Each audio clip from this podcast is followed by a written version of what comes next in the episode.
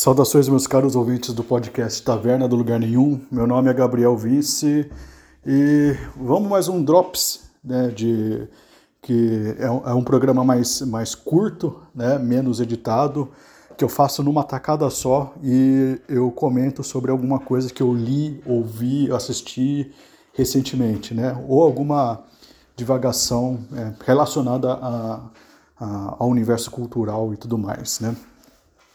Uh, bem, hoje eu peguei para ver alguns episódios do, daquela série é, que estava na minha cabeça para ver faz tempo, né? É, que é, é Junjito, as histórias, acho que era Histórias Macabras do Japão ou Histórias de Terror do Japão, alguma coisa assim, mas é uma série que está na, na, Netflix e ela é baseada né, na, nas histórias desse, desse Junjito, né? Eu eu vou confessar com vocês, eu, eu, eu conheço o autor, eu conheço a, a, o tipo de terror que ele faz, eu já li muito sobre ele, mas eu não tenho nenhum material dele aqui em casa, né? Eu pretendo comprar mais para frente e analisar com, com mais propriedade é, o material dele. Mas eu conheço o, o, o autor, né? Inclusive, é, tem um filme, é, deixa eu procurar aqui, Espiral uh, Junjito. Tem um filme que se chama Uzumaki, né? Que eu vi, que é diretamente baseado numa das histórias do Junjito, né? Uh, o, o filme se chama A Espiral do, do Horror, né? Então, e eu conheço algumas obras que lembram é, muito esse, esse perfil de horror japonês, né?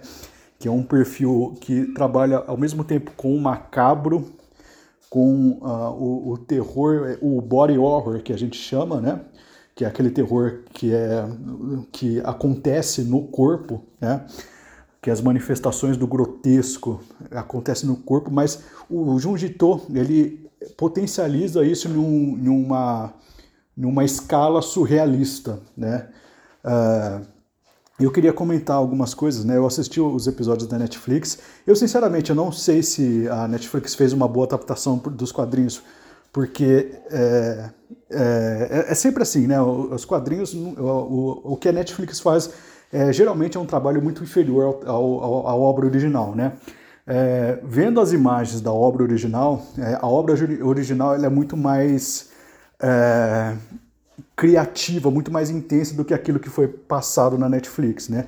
Inclusive o fato da obra ser feita em preto e branco, ela e, e, a, e a, animação da Netflix ser colorida, já dá para notar assim uma uma uma queda de qualidade absoluta, né? Porque esse tipo de humor do de humor não, esse tipo de terror do, de um ditor, ele funciona muito melhor quando a, é preto e branco porque dá um, um, um, tom um pouco mais sombrio, sabe?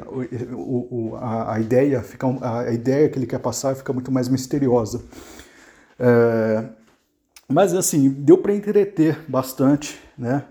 A, a, a série, os episódios, alguns são bem fracos, né? É, mas eu acredito que a, a, obra original desses episódios que são fracos também são fracos e, e algumas são bem legais, assim, né?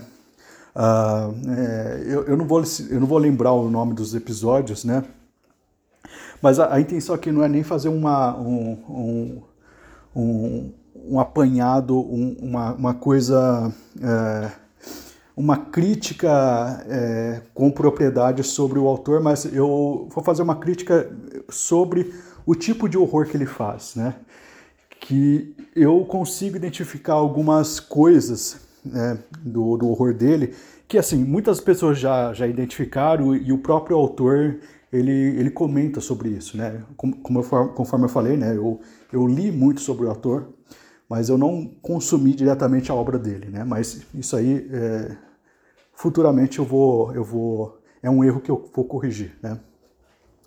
Mas é, pelo, pelo, pelas entrevistas, é, o próprio autor fala que ele é muito influenciado pelo horror cósmico do H.P. Lovecraft, né?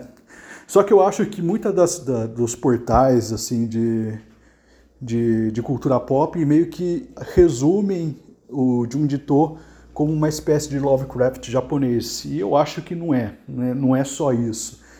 Uh, eu, eu, fiz um, recentemente uma postagem no Facebook que, inclusive, apaguei para poder fazer esse episódio, porque eu quero divagar mais sobre, sobre as influências do Junji To, né? Uma influência bem clara que eu, que eu percebi do Junji To é em, uma, das, uma das suas histórias, que se chama uh, Junji To, deixa eu ver aqui uh, o nome da história certinho, uh, Balloon, é, Balloon Read, como que é? Aqui, Hanging Balloons, chama, é, é o nome, de, é, é, é, o nome do, do, do episódio lá do, é, do, da Netflix. Deixa eu ver como que tá em português isso aqui. Balão. Uh, balões de ar, né? O, o nome do episódio se chama-se Balão, Balões de Ar. Que é um episódio, é, como eu tô lendo assim, muito do folclore japonês, é, tem uma história aqui é, que, eu, que se chama. Deixa eu pegar aqui o livro, que é uma história que está no Kwaidan, que é histórias de assombrações e histórias fantásticas reunidas pelo Lafcadio Hearn. É, é uma história chamada Hokurokubi, né? que significa pescoço longo em japonês, mas assim, é uma história onde um, um, um eu, eu não lembro bem, é, mas eu vou ter que reler essa história, mas é, é, é um samurai que está vagando por uma cidade, né? E ele encontra abrigo na casa de uma família, né? E ele percebe, eu não lembro se era um samurai ou um monge, né? Mas ele percebe que ao anoitecer, né? Algumas coisas estranhas acontecem na casa onde ele está hospedado, né? Ele testemunha que as pessoas da, daquela, daquela família elas deixam uh, o corpo delas deitadas no, em determinado lugar e ele percebeu que, que toda aquela família estava sem a cabeça, né? É assim, deixa eu explicar melhor. Ele, ele, esse monge ou samurai, não lembro o que, o que, que ele era, era um cara itinerante, né? Ele, ele entra numa cidade, né? E ele pede abrigo para uma família, né? Porque ele não tem onde se hospedar naquela noite, né? Pelo que eu lembro, a história é assim. Ele é recebido por uma família, uma família normal, assim, até, aparentemente, e ele vai para o seu quarto, né? Só que ele não consegue dormir, né? Por algum motivo ele não consegue dormir. E quando ele vai andar pela casa, né, onde ele está hospedado, ele vê os, os familiares todos sem a cabeça, deitados sem a cabeça. E ele logo identifica que é um Rokurokubi. Um, apesar do, do, do termo ser pescoço longo, a, a ideia é que a cabeça dessas pessoas elas saem do corpo e viajam e voam, né? E se eu não me engano, elas comem, uh, elas vão para a floresta, essas cabeças, né? Voando mesmo, e elas comem alguns animais, assim. E é um segredo que ninguém pode ver essas cabeças, né? Na, na, em uma das histórias do Junji To, né, existe exatamente essa imagem de uma cabeça flutuando uma cabeça de uma pessoa morta, né, que ela, ela, ela, ela se suicidou, né, ela colocou uma corda no pescoço, é uma cantora pop, né. É interessante que o João Ditor ele, ele traz esse pseudo-folclore para um, um contexto atual, né, então as coisas que acontecem nas histórias do, de um não são, é, não são reminiscências do folclore japonês daquela época, não, ele traz para a atualidade, é uma coisa muito interessante ele atualiza o folclore japonês, né? Mas enfim, tem essa história de um, de um, de um Jito que uma garota, né, ela comete suicídio, né, ela, é, ela morre enforcada e depois os é uma cantora pop, né? Os fãs dessa cantora à noite começam a ver uma cabeça grande voando, que seria a cabeça dessa cantora, né? É uma, é, acho que é a história que, mais, que eu mais gostei da, das séries que eu vi, da, da, dos episódios que eu vi, né? E, e eles ficam intrigados, né? E de repente, assim, toda a cidade, é, e, e é interessante, essa cabeça ela vai voando e ela é, é, como se fosse um balão e tem uma corda e essa corda é, ela pega no pescoço das pessoas e, e é, é, difícil, é difícil, muito difícil explicar. E, e, cada, e cada cabeça gigante, cada balão é, tem a cara de uma pessoa que vai morrer enforcada. É louco, é bem louco assim. Mas enfim, tem essa história da cabeça flutuante, né? Que o Junji To com certeza é, pegou desse, desse folclore, desse, dessa, dessa história folclórica japonesa tradicional chamada Hokurokubi, né? E outra coisa interessante, né? O, essa, essa coisa do, do horror corpóreo, body horror, no Japão é uma coisa que tá, é, é, muito, é muito presente é, no imaginário é, japonês, especialmente depois, né, como a gente sabe, dos ataques de Hiroshima e Nagasaki, né, quando é, o Japão foi atacado pelos Estados Unidos, né, com aquelas duas bombas atômicas, e que não apenas as pessoas morreram na hora, mas deixar, de, é, foi deixado na, nas regiões assim um, um, é, uma radiação que provocou muita morte posterior ao ataque, né? E, e que eram a radiação, né? É, transformava o corpo das pessoas é, em algo grotesco, sabe? É, crianças nasceram deformadas, então é, eu acredito que muito do imaginário do, do body horror do Japão é decorrente desse, desse evento traumático, né? Inclusive tem um, um, um filme, do, um, uma, é, como eu estou fazendo né, programas sobre o Akira Kurosawa, né? Eu estou fazendo no momento o programa é, daquele filme Sonhos, né? E um dos sonhos chama é, O Demônio que Chora, né? Que é baseado, que é assim, é, é um pesadelo que a Kira Kurosawa teve, que uh, uh, o mundo caiu em um, um, apocalipse nuclear e as pessoas se transformaram em demônios, né? E cresceram chifres nas pessoas. Então, essa coisa da, da modificação corporal em, nesse, nesse aspecto de terror é muito presente no Japão e é muito relacionado a a, a, essa questão dos traumas nucleares do Japão, né? É, seja pela, é, pela, é, pela própria, pelos próprios acidentes de usinas nucleares que aconteceram no Japão, né? seja por causa do, do, é, dos ataques nucleares da, de Hiroshima e Nagasaki. Né? Então essa, essa coisa do Junji To, de, do body horror, tem influência do, é, desses eventos, né?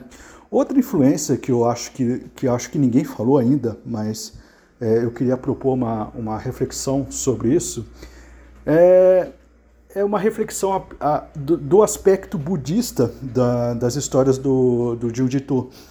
É, eu, eu, vou explicar, né? No budismo existe uma, uma certa diferenciação entre o ser e aquilo que você identifica como ser. Ou seja, existe, uh, eles têm sempre uma, é, essa ideia da, da, da, ilusão do eu, né?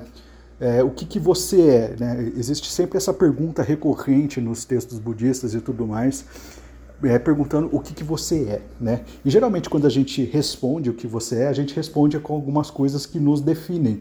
Tipo, ah, eu sou um, um camponês, eu sou um samurai, e o budismo tenta é, desfazer essas, essas, essas identificações imediatas baseadas em experiências, baseadas naquilo que você acha que você é, e, e tenta achar a essência, do, a essência pura do ser. Então, o budismo é, é, uma, é, uma, é um exercício espiritual, filosófico de desconstrução é, de desligamento das, do, da essência das coisas, das propriedades, né? E o que isso tem a ver com o Jujito, né? O tipo de body horror que ele propõe na, na série, na, na, na sua obra, é um, é um tipo de body horror que ele não é apenas desfigurante, ele é refigurante, né? Ele vai re, refigurar a ideia do corpo humano, né? O corpo humano, para o Junjito, ele não vai estar tá sujeito às propriedades que o definem. Né? Ele, o corpo humano é, ele, ele, vai, ele vai ter texturas diferentes né? na, na sua concepção macabra, né? na, no seu, na, na sua modificação macabra, ele vai ter texturas diferentes, ele vai ter, ter formato diferente, uma elasticidade diferente, ele vai ter.